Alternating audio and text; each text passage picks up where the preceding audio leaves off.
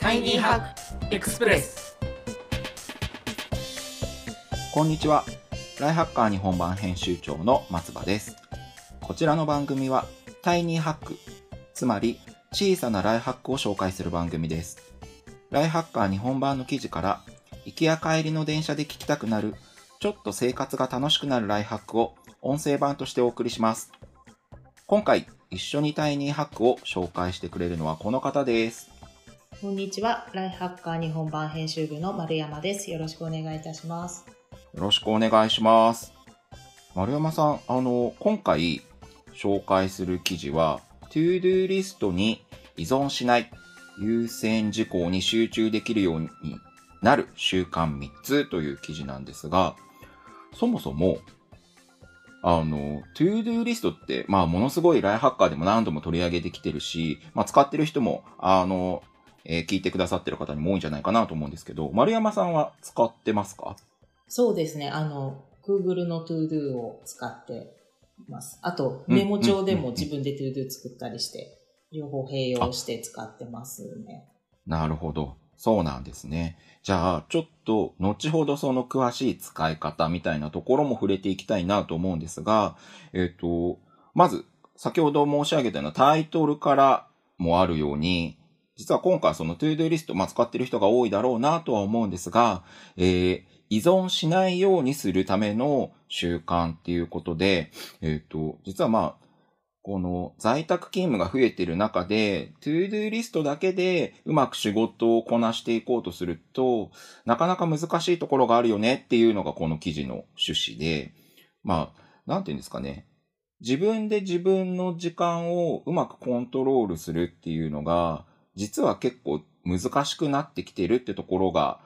あの、根本にあるのかなという気がしてます。あの、記事の中でも、えーマッキンゼが、えー調査した内容で、その、時間の使い方を、満足しているという企業幹部が、えっと、非常に満足しているがわずか9%みたいな形で、約3分の1は大いに不満と思っているっていうところがあったんで、おそらくその、まあ、特にこう、いろんな仕事を抱えている人にとっては、 ToDo リストだけではもう、うまく自分の時間配分することは難しいよっていうことになってきてるのかもしれないですね。で、えっと、実は記事の中では3つ、あの、具体的な、えーこう、取り組み方、自分の優先事項に取り組むための3つの方法を紹介しているので、ちょっとそれは、えっと、1つずつ、えー紹介していければいいかなというふうに思ってるんですが、先ほど言ったような、じゃあ丸山さんの To-Do リストの使い方っていうところをちょっとこう、深掘りしていけたらなと思ってるんですけど、えっ、と、Google の、あれですかね、Google カレンダーについてリマインダーみたいなのを使ってるって感じですかね。そうですね。あの、Gmail から。必要なメールを取り出して ToDo にできるような拡張機能を入れていて、で、その大体メールに紐づいてる連絡しなきゃいけないものとかを ToDo にリストアップしているのと、面白い。へえ。あとは、あの、自分でやらなきゃいけない作業系、メールに紐づいていないものは、メモで作るようにしています。うん、うん、うん、うん。それに基づいて今日は何をやろうかなっていうのをカレンダーにもスケジュール反映させてますね。うん、うん、うん、うん。なるほどな。まあ、じゃあ、えっと、まあ、うちの会社は結構その Google 系のアップスを使ってるので、まあ、メールも Gmail ベースのものだったりするんで、まあ、そこもあるんで、あれですかね、メール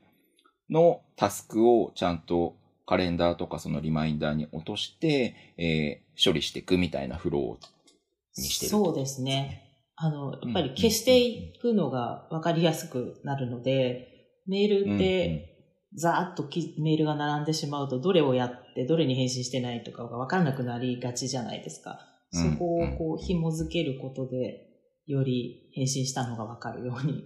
していますなるほどね。うん、うん、うん、うん。了解です。あの、実際こう、記事の中では、あの、アラーム設定を、その就業時間中にランダムにどのぐらいだっけな。5、6回鳴るように設定してみましょうっていうのが一つ目の tips として書かれていて、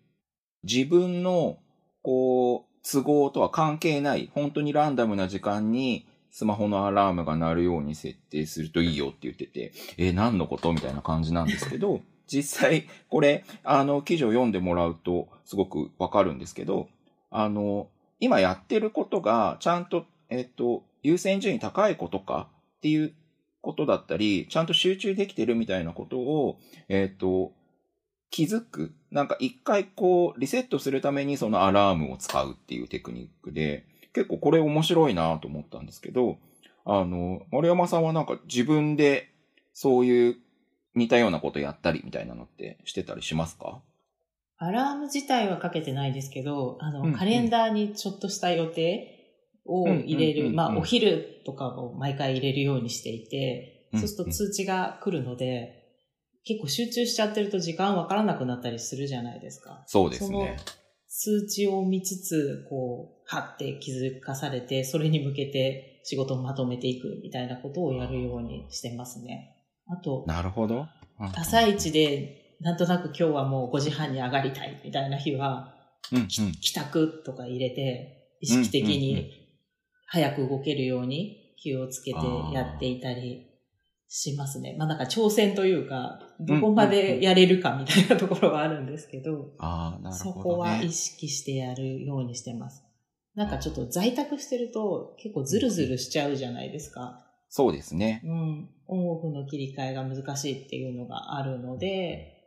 会社に出社してると帰る時間って大体そんなに変わらないんですけど、そこをこう気をつけてやるようになりましたね。なるほどな。確かに。うんね、なんかお昼の時間とかも別にお店の都合とか関係なく自分でまあ作って食べるみたいになっちゃうと、まあちょっと後回しにしちゃったりってこともあるんで、まあそこはちゃんとカレンダーに入れといく。まあ ToDo リストとはちょっと違うけど、まあそれと似たような感じで、これはやんなきゃねっていうことをカレンダーに入れとくっていうのはなんかいいかもしれないですね。うんうん。そうですね。松葉さんは何かやられてるんですか、僕は、あの、会社のアカウントで予定を入れるものと、自分のプライベートの Gmail のアカウントで予定を入れるものを、1個のカレンダー、あ、まあ、Google カレンダーで見ているんですけど、それはまあ、あの、えっと、編集部のみんなの予定とかもそれで見てて、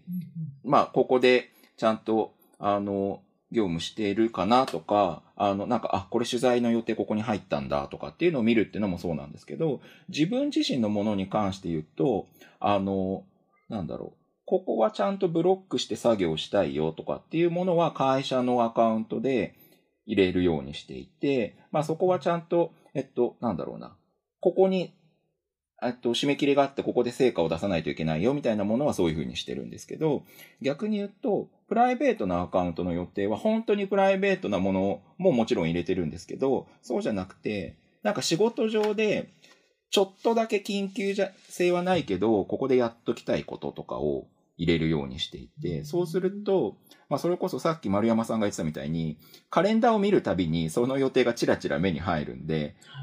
あの、なんだろう、予定として他の人には見せてないけど、自分の中ではまあ、その日中にとかその週中には何とかしたいものみたいなのを、そういうふうに緊急性が低いものを入れるっていうふうにしてると、なんとなくこう、 ToDo リストよりは、なんかうまく時間の融通をつけながらやれるかなっていう気はしていて、なんか最近はそういうふうに、あの、在宅になって以降とか、まあ、あの、こうタスクがすごく増えてきて、自分でなんか処理するのが大変になってきた時とかはそういうふうにしてますね。なるほど。なんかオンオフで完全に使い分けちゃう人はいるんですけど、そのオフの方にもオンを入れるってちょっと面白いですね。そうそう、オフの方、おあの、なんていうんですかね。だから、本当えっ、と、ちょっとした調べ事とか、ちょっとした緊急性のない企画案とか、そういうものをオフの方に入れちゃったりしてますね。うん。対相手なのか、個人なのかみたいなところなんですかあね、。そうそう、そうですね。うんうんあの、誰かに差し迫って出さなきゃいけないとか、誰かと調整しなきゃいけない予定はやっぱり会社のアカウントで、あの、見える化した方がいいし、っていうのはあるんですけど、そこまで、あの、自分の中だけでいいものは、なんかそういう風な感じで自分のアカウントで使ってますかね。なんかまあ、あの、緊急性が低いものだけが入ってるんで、プライベートなアカウントだけ見ると全然わけわかんないんですけど、両方見てると、あ、なんかこの時にこういう風に、こう、組んだんだな、みたいなのも、後々見てちょっとね、分かったりします。なるほど、面白いですね。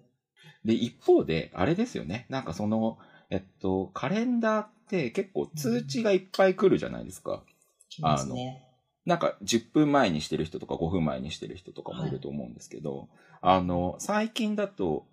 その、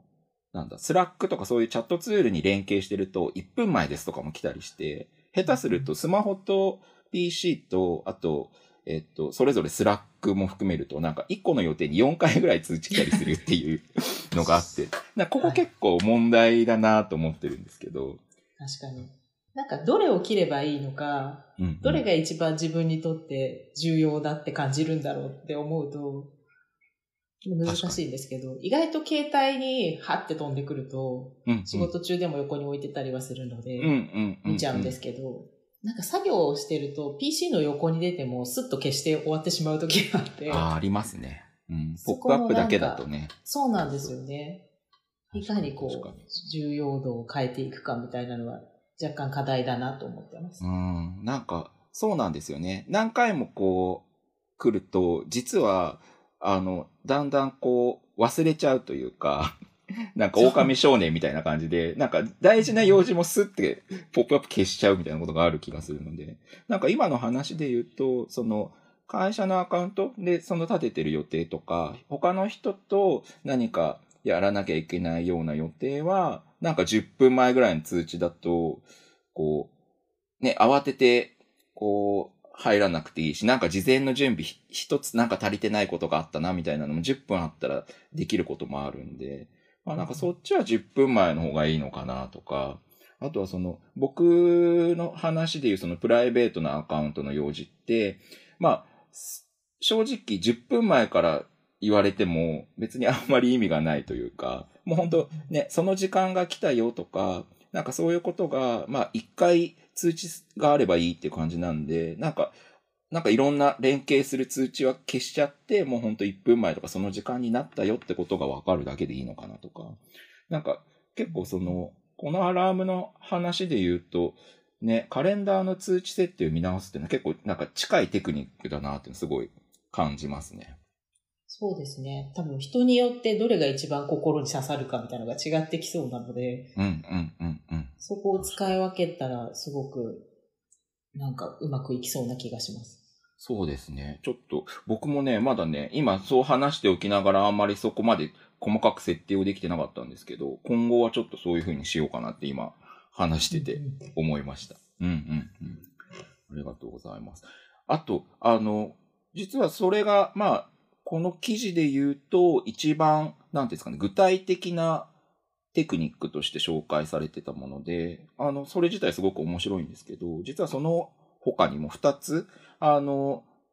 えっと、ハウツーを紹介していて、そちらもちょっと面白かったね。駆け足ですけど、ちょっと紹介させてもらうと、2つ目は、えっと、ジャストインタイム学習を実践するっていう、えっと、ジャストインタイム学習っていうのは、あの、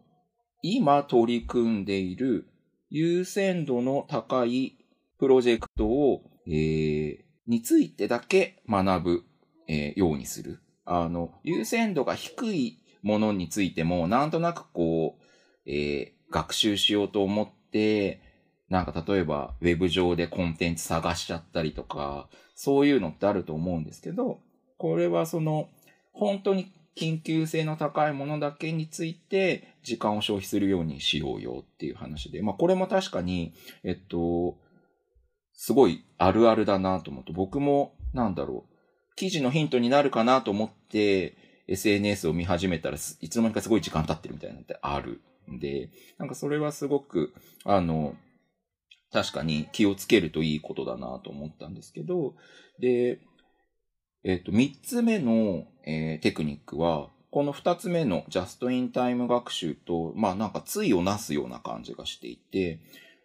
下手するとそのジャストインタイム学習に固執すると、目の前の課題のことしか学習しなくなっちゃって、あんまりこう新しい気づきがなかったり、世界が広がらなかったりするんですけど、三つ目のテクニックは、えっ、と、20%のご褒美ルールに従うっていう話で、えっと、これは、例えば、週5日平日があったら、えー最後の日、例えば、まあ、月金で働いてる人だったら、金曜日は、新しいものに目を向ける日として設定する。みたいな感じで、まあ、なので、二つ目のテクニック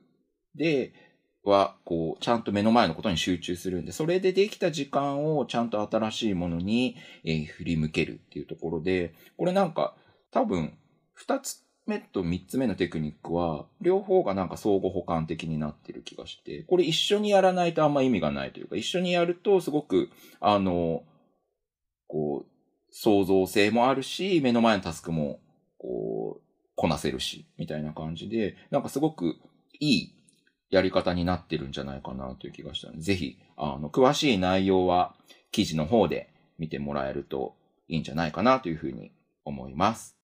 というところで、どうですかね？なんかその、えっと、二つ目、三つ目のテクニックのところで言うと、僕、その、さっき言ったみたいに SNS めっちゃ見ちゃって時間過ぎちゃったりするんですけど、丸山さんなんかそういうのってあったりしますか？いやー、同じく流されやすいので、あの、絶対やらなきゃいけないものとかがある日に関しては、うん。こう自分の予定の中に集中時間っていうのをもうはい。見える化して入れて、何をやりますっていうのを、で、その終わった後に、うんまあ、確認回すなりなんなりするので、ちゃんとやったんだなっていうのを自分の中でも残せるよううに。してますね。タスク管理がやっぱり難しいじゃないですか、どれをやっていいのかっていうのが。なので、ちょっと前にライハッカーの記事でもあったんですけど。毎朝タスクを9個ぐらい出して、うんその大中小つけて、最悪大だけ終わればいいや、みたいなところをうんうんうん結構意識してやってますね。ああ、確かにね。うんあ、それ大事ですね。なんか、あのー数消すことに固執しちゃうと、トゥードゥーリストの運用の仕方って結構良くない気がしていて、うん細かいタスクだけ終わらしたけど、なんかあんま、実はそうなんです大事なことが終わってなかったみたいなのってある気がするんで、大中小つけるっていうのはすごいいいかもしれないですね。うん、うんそううん。大が終わって、中に足かかってるぐらいだと、まあ今日は頑張ったかな、みたいなところで。うんで、また繰り越していって、うん一週間のうちに全部終わってるといいな、みたいな形でやっているのが多いですかね。なるほど。うんめちゃめちゃそれは参考になりますね。やっぱ To Do リストをこう漫然と使うんじゃなくて、やっぱりこうそれを使う自分なりのこうルール設定みたいなのがちゃんとあってやるとか、あとは今日話したみたいな、まあ強制的に、毎朝じゃなくても、毎日の中でも強制的にリセットする時間を作ったりすると、すごい、おそらく全体の仕事の運びがずっと良くなるんじゃないかなっていう気がしますね。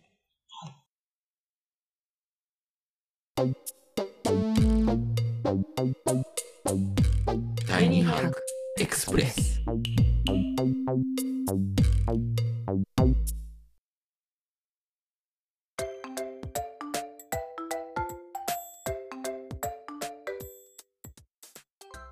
はい。